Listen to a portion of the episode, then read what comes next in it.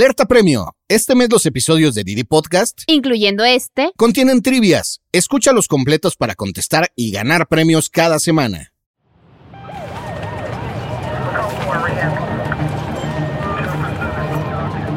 ¿Cuándo fue la última vez que dieron ventilación de boca a boca? Nunca. No, y los besos apasionados no, no incluyen aquí, ¿no? ¿Te atreverías a dar ventilación de boca a boca? No, porque no sabría cómo. Bueno, aquí tú me has dicho no porque no sabes. Pero la mayor parte de la gente dice, no, bueno, ¿y si fuera tu hijo? Felipe Hernández es director de grupo salvandovidas.com y colaborador de Alianza contra la Muerte Súbita Cardíaca en México. Lo trajimos a cabina para que nos diera una clasecita de primeros auxilios. Un ser humano que respira y tiene circulación tiene vida. Y mientras tenga vida, tiene posibilidades de llegar a un lugar donde quizás requiere de una asistencia de mayor magnitud, pero le damos tiempo a que llegue. Es muy importante, paciente correcto, lugar correcto, en el tiempo correcto. ¿Quién sabe si hay un accidente? y somos la única persona en el lugar. El objetivo de que las personas se involucren en los primeros auxilios es que puedes salvarle la vida a la persona que más quieres. Y también a los pasajeros, solo hay que estar preparados para ello. Quédense con nosotros porque para hacer la diferencia no hace falta bata blanca.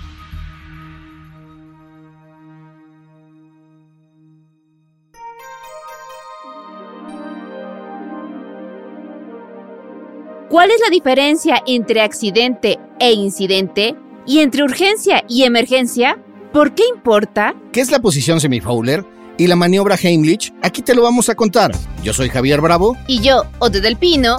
Bienvenidas y bienvenidos a Cabina Didi, en este episodio donde aprenderemos qué hacer en situaciones de emergencia. Prenda la sirena que allí les vamos.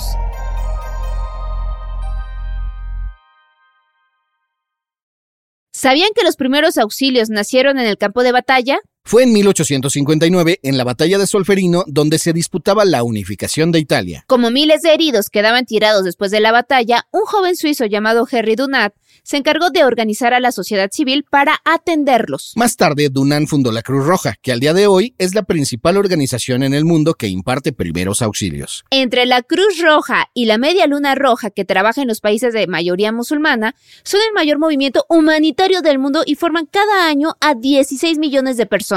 Es precisamente en las emergencias donde las personas de a pie salvan el 90% de las vidas, según la Cruz Roja. Aunque no estemos en guerra, con formación y material básico podemos convertirnos en héroes. ¿Qué son ¿Y en qué consisten los primeros auxilios? La definición de primeros auxilios encontrarías que es la asistencia que se le brinda a aquella persona, adulto, niño o bebé, que ha sufrido un accidente o la manifestación súbita de alguna enfermedad mientras llega el arribo de los servicios profesionales. Entonces aquí esa sería la definición que te habla de que tenemos urgencias por trauma, que son caídas, golpes, atropellados, y la otra las urgencias médicas, como podrían ser convulsiones, problemas de hipertensión, problemas de glucosa, infartos cerebrales. Entonces hay dos tipos de situaciones. Y el objetivo es que aquella persona que es testigo presencial pueda brindar la ayuda para mantener las funciones vitales. ¿Qué se puede lograr aprendiendo primeros auxilios? ¿Cuál sería el punto aquí? Pues salvarle la vida a una persona, pero principalmente yo quisiera enfocarme a entender que nadie está exento tanto de un accidente o la manifestación súbita de alguna enfermedad, y el objetivo de que las personas se involucren en los primeros auxilios es que puedes salvarle la vida a la persona que más quieres. Porque si no te preocupas por tu familia, mucho menos te vas a preocupar por un desconocido. Entonces aquí creo que es cambiar el concepto y el invitar a las personas que aprendan primeros auxilios es que tú le puedes salvar la vida a tu hijo, a tu mamá, a tu papá, a la persona que más quieres, porque nadie inicia el día pensando que va a enfrentar una situación que puede arrebatar lo más importante del ser humano, que es la vida. Las causas que van a provocar la muerte, te dije que las que involucran las funciones vitales. Entonces, todos debemos estar capacitados para asistir a aquella urgencia o emergencia, más bien, que involucre la respiración, que involucre la circulación y saber controlar una hemorragia severa. Ok, digamos que cuando uno sufre un accidente, una situación rara, una caída, una lo que pueda pasar, los primeros auxilios son lo que podría mantener estable esta persona antes de poder llegar a un hospital o algo por el estilo. Bueno, sería bueno también diferenciar porque hay dos términos, uno que le llaman accidente y otro que se llama incidente. ¿De acuerdo? Ambas pueden comprometer la vida, ¿sí? Ambas se pueden presentar en un momento inesperado. La gran diferencia, si ahorita yo te dijera, mencióname tres tipos de accidentes en una escuela. Caída, Ajá. golpe, Ajá. y ahogamiento. Bueno, pues ninguna de esas son accidentes, esos son incidentes, porque pueden prevenirse.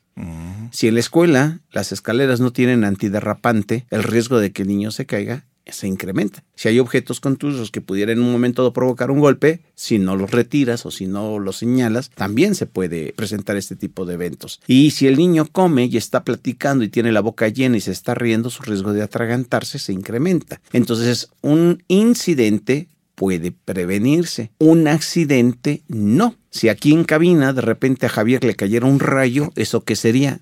Bueno, dirías mala suerte, ¿no? Mala suerte. No, eso Uno es- en un millón. Eso sería un accidente. Pero que, puede pasar. lo que acabamos pasar. de ver ahorita en Turquía, el sismo, pues eso es un accidente, porque aunque sabemos que puede temblar, se presentó en un momento, desafortunadamente los sismos no se pueden prevenir. Entonces podríamos decir que eso es un accidente o el paro cardíaco súbito. El paro cardíaco súbito es un accidente porque no se puede prevenir. Y cuando se presenta una situación, llámale accidente o incidente, lo que pone en peligro la vida es lo que debemos estar capacitados todos para darle tiempo a esta persona. ¿Y qué es lo que compromete la vida? Todo aquello que involucre las funciones vitales. Si yo digo funciones vitales, me estoy refiriendo al poder respirar, ¿sí? Y al tener circulación. Un ser humano que respira y tiene circulación tiene vida. Y mientras tenga vida, tiene posibilidades de llegar a un lugar donde quizás requiere de una asistencia de mayor magnitud, pero le damos tiempo a que llegue. Y ese sería el objetivo. Y un atragantamiento son de las emergencias que no pueden esperar la llegada de una ambulancia. Una caída que provoca una fractura nos da tiempo. Entonces aquí vamos a definir dos términos, urgencia y emergencia, que posiblemente lo han escuchado. Claro. Para hacerlo de una manera muy coloquial, pues podríamos decir que si en este momento te da un retorcijón en el estómago con ganas de ir al baño, ¿eso qué será? Una emergencia. No, es Una una urgencia. urgencia. Es una Es urgencia. una urgencia. Porque tienes que atenderla. ¿De acuerdo? Que dices, permítanme. pero Javier se aguanta y ya cuando no puede se levanta y camina y sopa, ya se zurró. Bueno. ¿Eso se convierte en qué? Emergencia. En suciedad. ¿Qué hizo, qué hizo la diferencia? Y no me refiero a la zurrada, sino el tiempo. En una emergencia tenemos menor tiempo. En una urgencia podrías tener un poco más de tiempo. Una fractura se considera una urgencia, una fractura del brazo. El niño se cayó y se fracturó un brazo. Eso es una urgencia. Claro que para el papá es una emergencia. Y si está expuesta. Bueno, aquí te acuerdas cuáles son las funciones vitales que mencioné, la respiración y la circulación. Si esa fractura provocó que el hueso saliera y esto dañó una arteria, entonces la emergencia no es la fractura, la emergencia es la hemorragia. Entonces, si una persona no puede respirar, su corazón pierde la capacidad de bombear sangre o hay una hemorragia, estas son situaciones que no pueden esperar la llegada de una ambulancia. Esas son emergencias y todos deberíamos de saber cómo actuar ante estos eventos. Aquello que provoca asfixia, como es el atragantamiento, como es el ahogamiento, ¿sí? si la persona deja de respirar, hagamos este ejercicio para entenderlo mejor. Cuando yo les cuente tres, por favor, van a sacar su aire y van a aguantar la respiración. O sea, sin aire. O sea, sacas tu aire eh, por arriba, solamente por arriba, aclaro, Sí, sí, ¿no? sí, claro, claro. También es muy importante la comunicación en las emergencias, porque el sentido común y la lógica no funcionan si no tenemos el conocimiento. Entonces, a las tres van a sacar el aire y aguantan la respiración. Una, dos, tres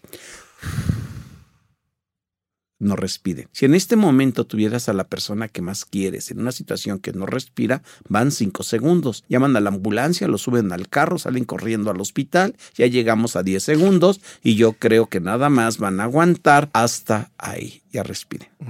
Y normalmente, la mayoría 15 segundos, empezaríamos a tener la desesperación de volver a respirar. Entonces, una emergencia que involucre la respiración, si no es asistida por las personas que están alrededor, el pronóstico es malo, es muy malo. Tenemos tragedias, como desafortunadamente sucedió en un colegio, en donde dicen, es que el niño se ahogó. No, es que el niño su corazón se detuvo antes porque tenía una cardiopatía.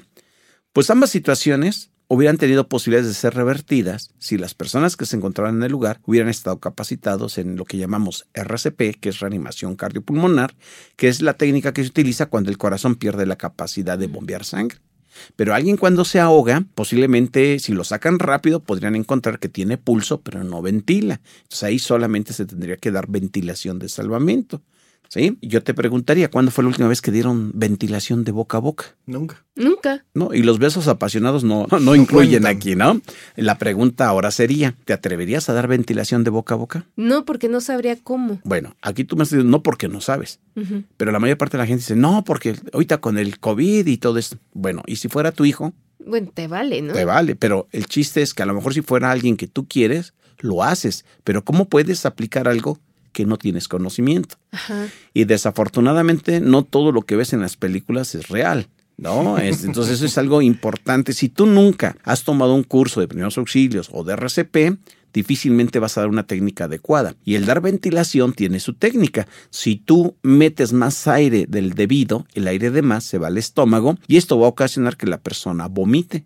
Entonces se complica la situación. Por eso es muy importante invitar a las personas que aprendan primeros auxilios. Un niño se puede atragantar En cualquier lado. en cualquier lado. Ahora, si no hay medidas preventivas, tu riesgo se incrementa. ¿Hay posibilidades de que un avión caiga? Sí, siempre va a haber una posibilidad, pero entre más medidas preventivas, capacitación y prácticas tengas, el riesgo disminuye. Y eso es algo que hay que hacer en un conductor de un automóvil, pues puede considerarse un avión si las llantas del carro están lisas, si no hay luces adecuadas, el chofer está tomado, Por ejemplo, ahorita que está hablando sobre los conductores, ¿cuáles podrían ser las situaciones más comunes en las que podría enfrentarse un conductor? Bueno, pues la misma que tú te puedes enfrentar en tu casa, en la escuela, en cualquier lugar. Nada más que obviamente en el transporte de un vehículo, pues todo el mundo piensa en el choque, ¿no? En un choque. Pero alguien que vaya como conductor y de repente le empieza a doler el pecho, no puede respirar. Es posible que eso sean las señales de un infarto. Las señales son dolor en el pecho, dificultad para respirar, angustia, empieza a sudar mucho y un signo que se llama el signo de Levin. ¿Lo conocen? No. Bien, cierren su puño de la mano que quieran y colóquense en el centro de su pecho. Y ahora dóblate hacia adelante. Ese es el signo de Levin, ¿de acuerdo? También es importante saber que el dolor es tan intenso que hace que tú cierres el puño y- como si trataras de arrancarte esa presión. Ah, Por eso sea, es ese signo. O sea, esto. Por eso es que hasta en las películas, ay, sí está mal, pero es hace Se llevan las manos al pecho, ese es el signo de Levin. Y es producido porque si ahorita yo te hiciera presión en el pecho, lo que vas a decir, "No puedo respirar", te impide la respiración. Incluso a veces en broma dicen, "Es- presentan el síndrome Meles. Me les voy. Me les voy, me les voy porque la persona siente que se está muriendo. El Ahora, original Sopón, sí. ahora, si esta persona se está infartando, Se va a agarrar así. pues sí, son El los datos. pecho. Ahora imagínate que toca a tu vecino a las 2 de la mañana y se mete a tu sala y ves que tiene el signo de Levin, está sudoroso, está pálido y él siente que se está muriendo. Uno, primero va a referir dolor en el pecho. ¿Cómo es ese dolor? Opresivo. O sea, imagínate que alguien está encima de ti y esa es la sensación que normalmente refiere la persona. El dolor es tan severo que va a ocasionar el signo de Levin. ¿Qué hacemos si tienes esa situación? Uno, mantén en reposo a la persona. Dos, colócala sentado en un ángulo de 45 grados para que mejore su ventilación. Cuando tú tienes gripa y quieres dormir sin almohada, sientes que te ahogas. Claro. Pones dos o tres almohadas y quedas en esa posición que se llama semi-fowler. Técnicamente así se llama. ¿Qué más hago? Llamar a la ambulancia. Es muy importante llamar a la ambulancia. Y siguiente, si la persona está consciente, no es alérgica a la aspirina y no tiene cuestiones de gastritis, úlceras, se le da una aspirina masticada. Bueno, la mastica el paciente, no tú. Sí, hay que aclararlo. Hay o que sea, no previamente No masticada. previamente masticada, pero lo importante es la dosis. La dosis es de 160 a 325 miligramos. ¿Qué No- sería? Aquí no te rompas la cabeza. Una aspirina de 500, la mitad. Le das la mitad y que la mastique y que se la ponga sublingualmente. O podrías darle de dos a tres aspirinas infantiles, pero no aspirina Protec, que es una aspirina para otras situaciones. ¿De acuerdo? Ok, y en lo que está pasando que se está infartando y dices que estoy desesperado y no llega la ambulancia, ¿te lo puedes llevar? Bueno, Pues- aquí sería bueno Ajá. que todos tengamos en nuestro teléfono una aplicación que se llama Código Infarto. Búscala, bájala y lo que va a hacer esa aplicación es que cuando alguien se infarta, pues la lógica de todos es llevarlo a dónde? Al hospital. ¿Qué hospital? A urgencias, ¿no? ¿Pero a qué hospital? Dices al más cercano. Pero si el hospital más cercano es de maternidad, pues la persona que lo reciba también se va a infartar. Por eso es muy importante, paciente correcto, lugar correcto, en el tiempo correcto. Y lo ideal sería un hospital donde puedan realizar, lo ideal, ideal, ideal, un cateterismo. ¿Qué es un cateterismo? Si la causa del infarto es la oclusión de la arteria, lo que se hace es meter un catéter a esa arteria, se infla un globo, abrimos la arteria y se coloca una malla para que la arteria no se cierre. Eso sería lo idóneo. Desafortunadamente son pocos los hospitales. Esta aplicación te va a ubicar eh, en toda la República Mexicana y te va a decir cuál es el hospital más cercano pero idóneo. Ahora bien, si estás en un lugar muy retirado, busca ir a un hospital general, un hospital que cuente con terapia intensiva, porque no siempre el cateterismo está disponible. Entonces, ¿qué se puede hacer también? Se pueden dar medicamentos para deshacer ese coágulo y darle tiempo a que después hagan el cateterismo. Pero, ¿qué es lo que hace peligroso a los infartos? Lo que lo hace peligroso es que un infarto pueda provocar trastornos eléctricos en el corazón. Por eso es muy importante tener un aparato que se llama DEA.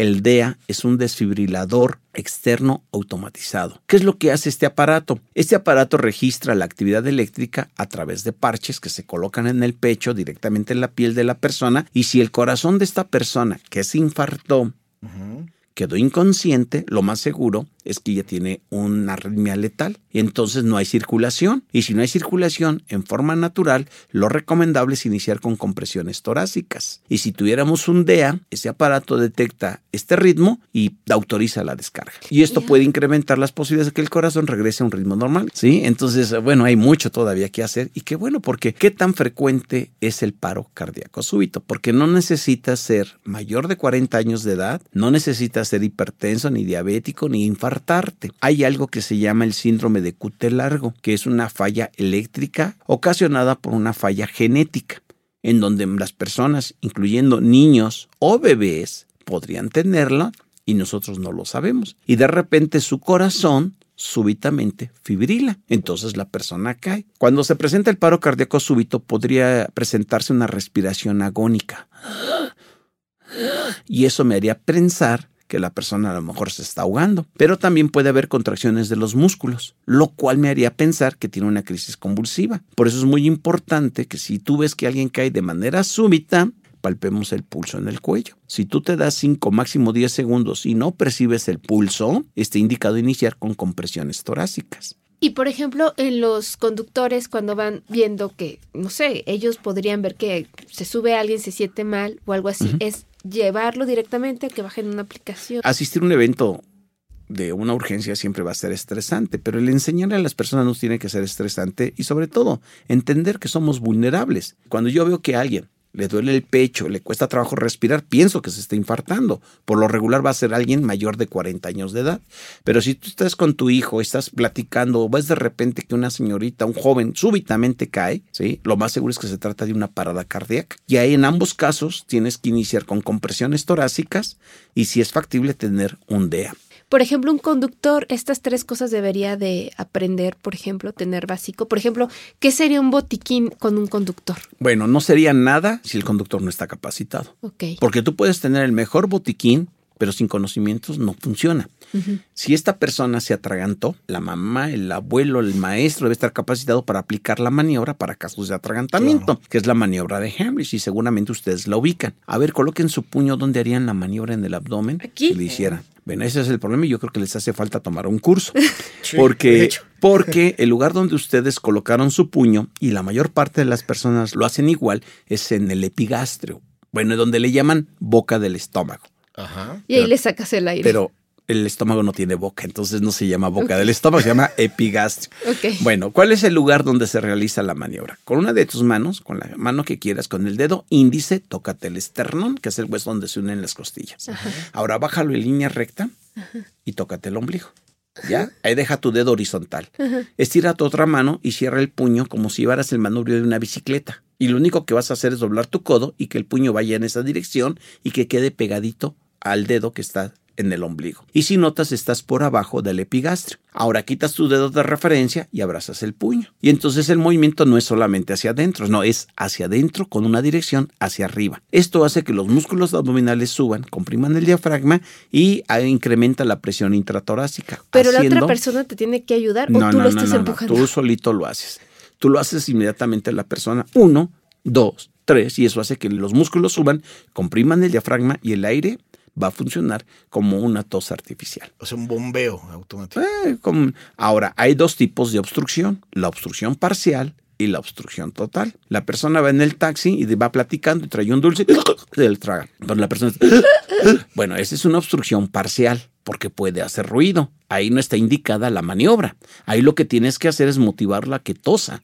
Tose, sácalo, tose, sigue tosiendo. Tú mantener la calma porque mientras esté tosiendo, está respirando no se te muere. Y la tos es mucho más efectivo. Y la mayoría de las personas, cuando alguien tiene este tipo de emergencias, que le dan agua, plátano, migajón, jálale las orejas, levántale los brazos, que nos da risa, porque Sí. de- te imaginas el escenario. Te voy a platicar un caso verdadero en una escuela. Un niño jugando con el tapón de una pluma Bic. ¿Ubican el tapón? Sí. Traen un orificio en la parte de arriba. Sí, sí, sí. Sí, sí, Ese sí. tapón está pensado de que si alguien se lo traga, ¿qué obstrucción le va a provocar? Parcial o total. Parcial. Parcial. Entonces el niño hacía ruido. El niño hacía ruido, era una obstrucción parcial. ¡ah! estaba tratando de respirar y la maestra corre porque era la temporada de Día de Muertos. Había un altar en la escuela y va por un plátano y le da el pedazo de plátano.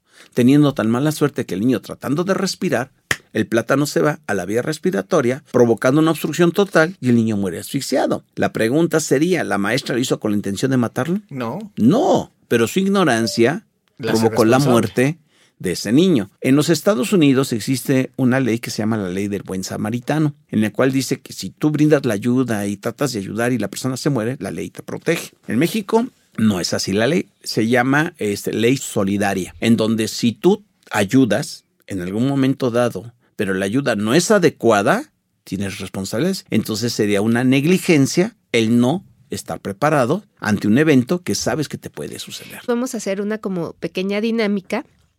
Para ver si es mito o qué se debe de hacer. Y ahorita sobre los ahogamientos. Entonces empezamos la dinámica que creo que eso es bastante interesante. A ver, A ver, golpecitos en la espalda, ¿es bueno o es malo? ¿para qué? Me estoy ahogando. ¿Te estás ahogando o te estás atragantando? Que también son dos términos distintos. El atragantamiento es la obstrucción del conducto respiratorio por un objeto sólido. Entonces ahí dar golpes en la espalda no te va a servir de nada y puedes ocasionar que el objeto se vaya más hacia adentro. ¿sí? El ahogamiento es con líquidos, ¿de acuerdo? Igual, en el ahogamiento, si la persona está consciente, el riesgo es que puede presentar un espasmo.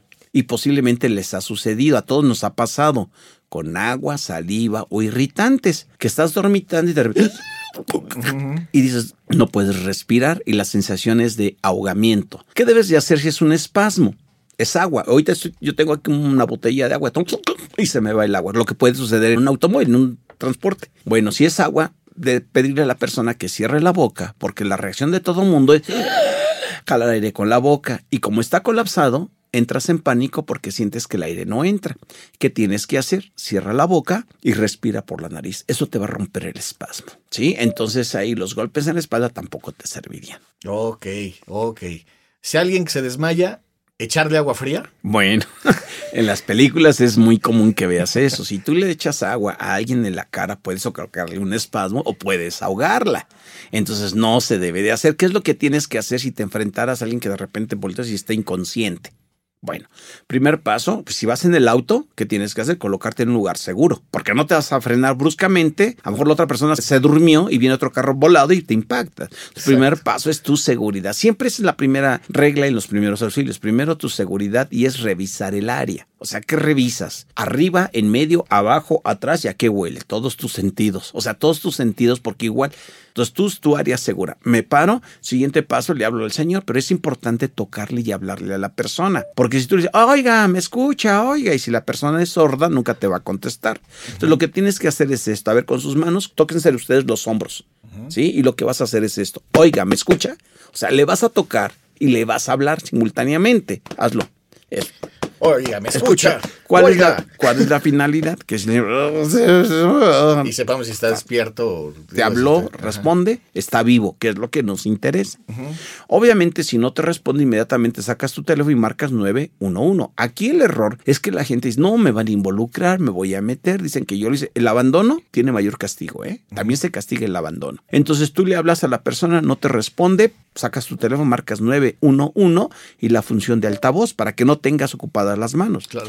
Y el siguiente punto es valorar que la persona tenga funciones vitales. ¿Qué es lo que vas a ver? Ve el pecho, si se mueve, y palpa el pulso. Se mueve el pecho, está respirando. Vive. está vivo, ¿sí? No se mueve el pecho, no palpas el pulso, debes iniciar con maniobras de RCP. Pero la pregunta es, si no han tomado un curso de RCP, nunca vas a dar un RCP. Puedes intentarlo, pero eso Aquí la finalidad no es solamente dar compresiones, esas compresiones tienen que ser efectivas. Y tú dices, lo tengo dentro del auto.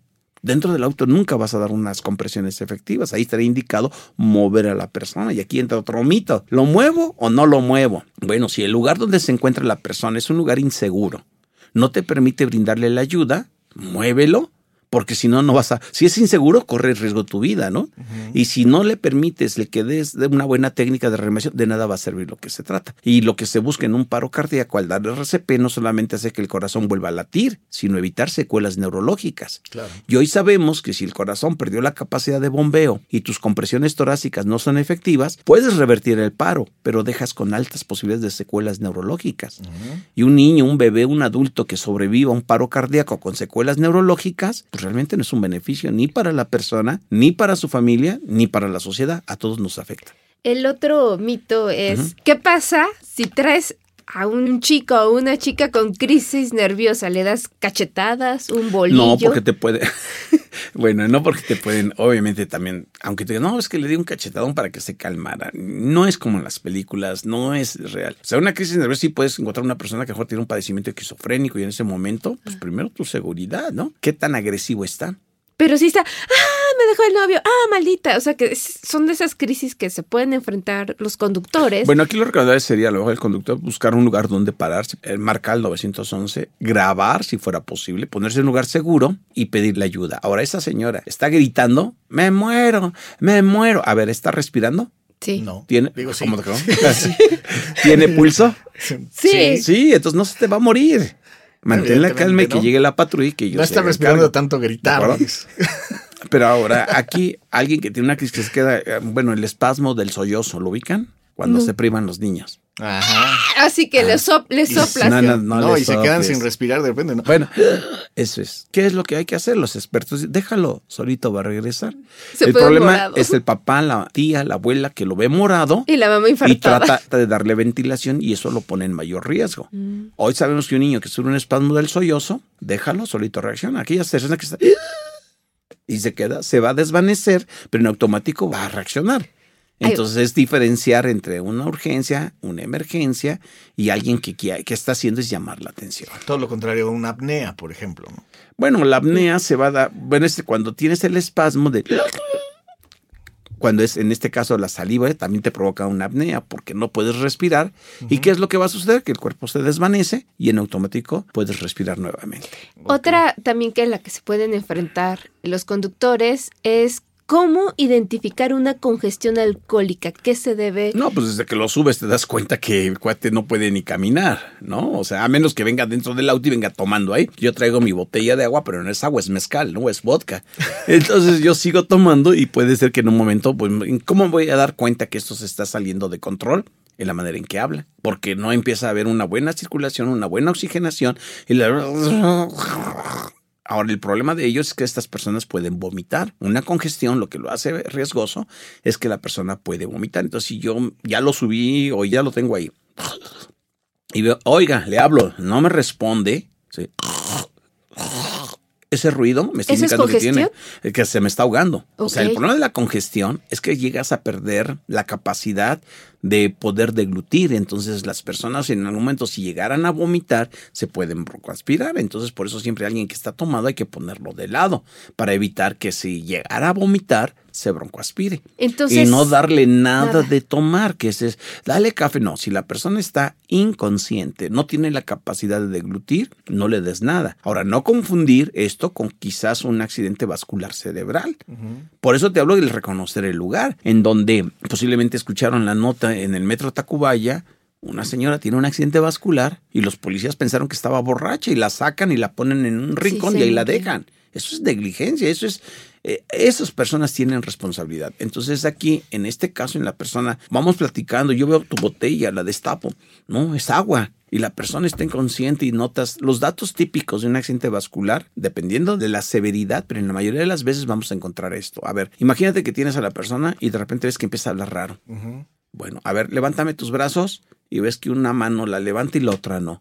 Ah, caray. O se le va la cara de Sonríe y notas que la comisura, a ver, sonrían por favor, y tus comisuras ambas se van hacia arriba.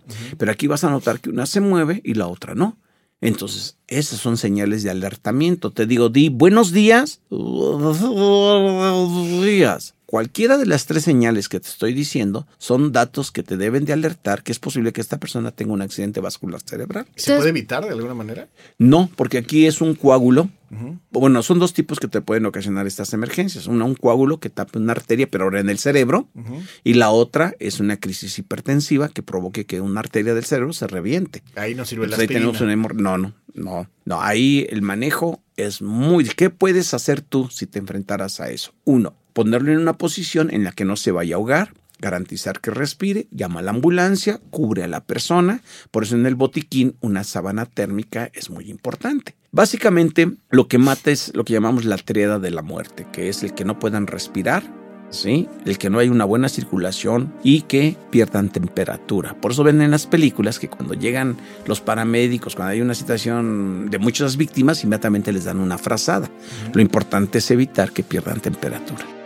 Si nos encontramos con un accidente, ¿a quién llamamos? En la app de Didi, tanto pasajeros como conductores cuentan con un botón de emergencia para enlazar directamente con el 911 y que les puedan apoyar. Y en lo que llegan los que saben, toca reaccionar porque cada minuto cuenta. Y después de desmontar mitos, vamos a armar el botiquín. Un invento también de Henry Dunant, por cierto. El nuevo reglamento de tránsito de la Ciudad de México señala que es obligatorio para el transporte público, el escolar y el de personal. Y aunque no fuera obligatorio, no está de más meter uno en la cajuela para estar prevenidos ante lo que nos podemos encontrar en las calles. ¿Cuál es el botiquín o qué es lo que deben de traer en el carro los conductores? En tu botiquín debes de tener una perilla de succión. Ubicas las peritas que se utilizan para los bebés, para la nariz. Bueno, esas peritas te pueden servir en alguien, en un adulto. Si vomitó en gran cantidad, lo pones de lado y después esa perilla hay que utilizarla para aspirar. Aprieto la perilla fuera de la boca, la introduzco, suelto, succiona y saco. Entonces se limpia en cavidad oral y nasal, porque también por ahí puede haber secreciones. Ok, entonces la pera, ¿qué más? La perilla de succión. ¿Qué más? Bueno, se recomendaría tener una mascarilla de RCP. Una mascarilla de RCP es un aditamento que te puede servir para dar ventilación de boca a boca y evitar el contacto directo. Pero si no tienes la técnica, la mascarilla te saldría sobrando. Entonces, si no están capacitados, no den ventilación. ¿De acuerdo? Pero el tener un botiquín, una mascarilla de RCP, porque puede llegar alguien que sí sepa y que tengas ahí la mascarilla de RCP. Bien, tener un torniquete táctico. ¿qué es un torniquete? Un torniquete táctico es un aditamento que se va a colocar para controlar hemorragias arteriales. Imagínate qué es lo que puede suceder en un ambiente de esta ciudad que intentaron robarle al pasajero, no se dejó y le dispararon. Y entonces tiene una hemorragia arterial, el sangrado es abundante. Ahí no lo duden, lo ideal es poner un torniquete. Por lo regular, cuando vemos en las películas, todo el mundo hace un torniquete con un cinturón. Eso no funciona. Un cinturón nunca te va a detener una hemorragia arterial. Estos torniquetes tácticos, así se llaman, porque se empezaron a utilizar para las Fuerzas Armadas y el objetivo es tener algo que te sirva para detener el sangrado arterial, que sería para hemorragias en brazos o en piernas. O sea, nunca vayan a colocar un torniquete en el cuello, esa es la única recomendación.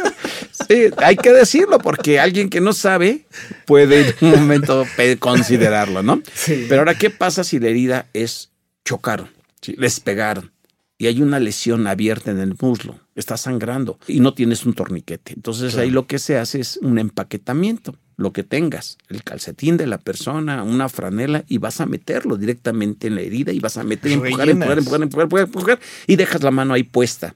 ¡Au! Si no lo haces, se te muere. Ok. O sea, ahorita lo que... Lo Como si rellenaras un muñeco de trapo. Sí, así, Ok. pero eh, repito, esto es para extremidades. Si la lesión fuera en el tórax o en el abdomen, ahí solamente agarro un trapo, hago presión y espero que llegue la ambulancia. ¿De acuerdo? pero eso ya fue muy una- extremo. una- no, pero son situaciones que Sí, se pueden pueden pasar. Ahora tú me dices, es mejor que lo sepas y que no lo requieras. ¿Por qué en un avión te dicen cómo se coloca el flotador? Porque si llega a pasar, sepas cómo se coloca un flotador, ¿no? Nadie piensa y quiere que tengas un percance.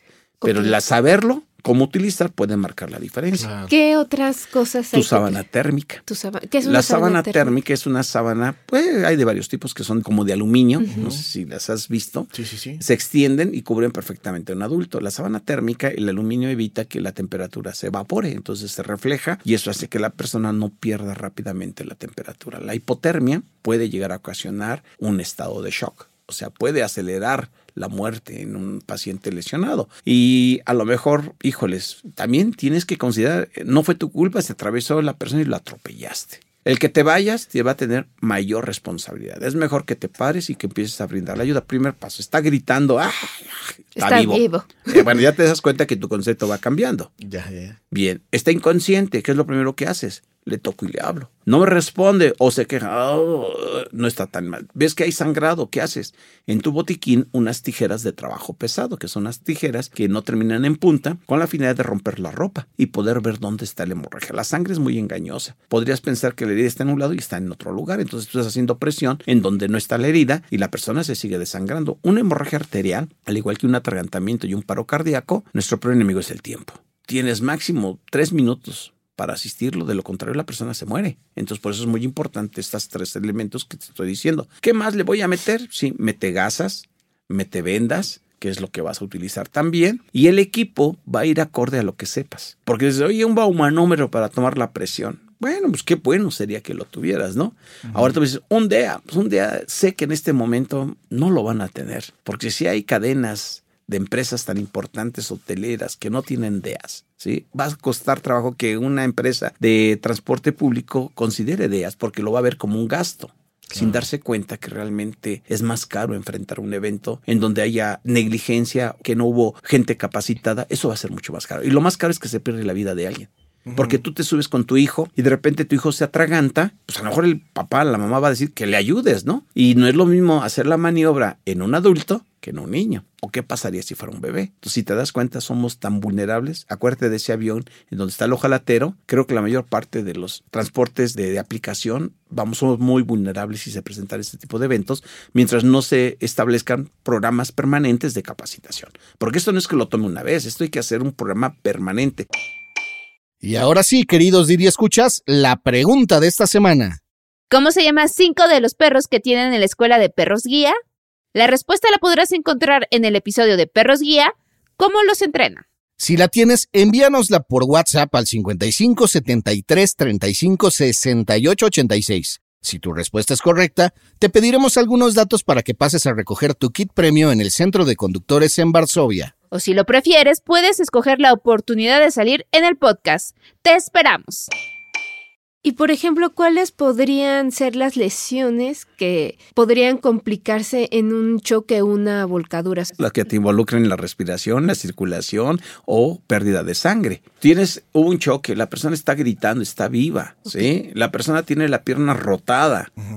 Tienes tiempo, ¿sí? Pero si la persona está, se está desangrando, detén el sangrado. Si la persona dejó de respirar, hay que dar ventilación. O no pongas el caso de un choque, es decir, una persona que se presentó una parada cardíaca súbita. El tener un DEA marca la diferencia. El dar RCP, o sea, el dar compresiones, te da un 5% de posibilidades de revertirlo. Es mucho mejor ese 5 a que no tengas nada. Por ejemplo, si se volcó o bueno, el choque te dicen, ¿lo muevo o no lo muevo? Volvemos. ¿La zona es segura o es insegura? Segura, o sea. Entonces, la persona está en una posición en la que no compromete su situación, puedo esperar a que lleguen nuestros profesionales. Pero ves que hay salida de combustible. Entonces, ¿ahí qué haces? Pues lo saco. ¿Cómo lo saco? Pues si la zona es insegura, pues lo más fácil, todo va a depender del escenario. Pero a lo mejor arrastrando a una persona es la manera más fácil de moverla, ¿sí? Si esto sucedió en tu casa, entras y está el familiar en el baño y ahí no puedes dar RCP, pues tómalo de los tobillos y lo arrastras a un lugar donde puedas dar reanimación. ¿En qué lugares podemos aprender primeros auxilios? Los que de plano no sabemos ni poner una venda, ni un curita. Bueno, es que cambiar el concepto. El primeros auxilios no es ni lavar heridas ni colocar vendoletes, que es el concepto general, que es para las este, situaciones de atención de heridas, ¿no?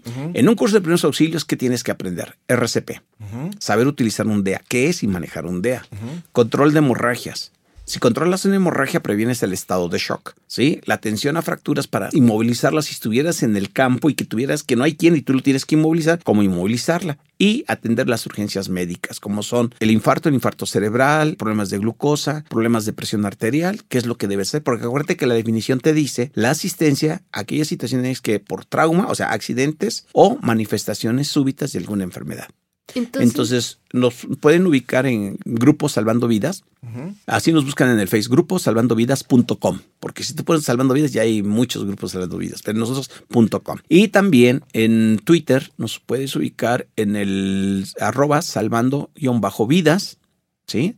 Y en el WhatsApp en el 55 27 30 10 37. Los cursos que manejamos es con esta dinámica. ¿Y en ¿sí? cuánto Un tiempo? conductor, un curso de RCP te lleva de 5 a 6 horas para aprender RCP. ¿y sea, un primeros auxilios? Bueno, en total 12 horas, son 6 de RCP y 6 donde vemos control de hemorragias, las urgencias médicas, que sepan tomar la presión, los problemas cardiovasculares. Perfecto. Pues mira, está fantástico, ¿no? En un fin de semana, técnicamente, podrías aprender a ayudar. Muchas gracias y Al ojalá, contrario. ojalá y todos nuestros amigos conductores y conductoras pues nos escuchen y se animen a tomar cursos. Muchísimas No, y- gracias. Y que lo compartan, ¿no? Porque esto, pero esta información es para todos lados. Esto fue Cabina Didi. Muchas gracias por escucharnos. Este episodio fue producido por Quisaya Estudios para Didi. Lucina Melesio es la directora y productora ejecutiva. Javier Bravo y yo, Odo del Pino, estuvimos en los micrófonos y en la producción. El guion es de Paula Vilella. Sara Carrillo es productora senior. El diseño sonoro y el tema musical son de Carlos Jorge García y Tiger Love. Los ingenieros de grabación en el estudio fueron Manuel Vargas Mena, Gabriel Chávez y Mateo Pineda de Sound Mob Studio. Por Didi, Marisa Hurtado es la encargada de comunicación en el sector de movilidad y Gerardo Arriola es analista de comunicación. Y para que conozcas las promociones vigentes de Didi y cheques términos y condiciones, entra a la página mexico.didiglobal.com. ¿Te gustó el show? Pues dale seguir en la plataforma que uses para escuchar tus podcasts, porque estamos en todas y es gratis. Nos escuchamos la próxima semana. Adiós.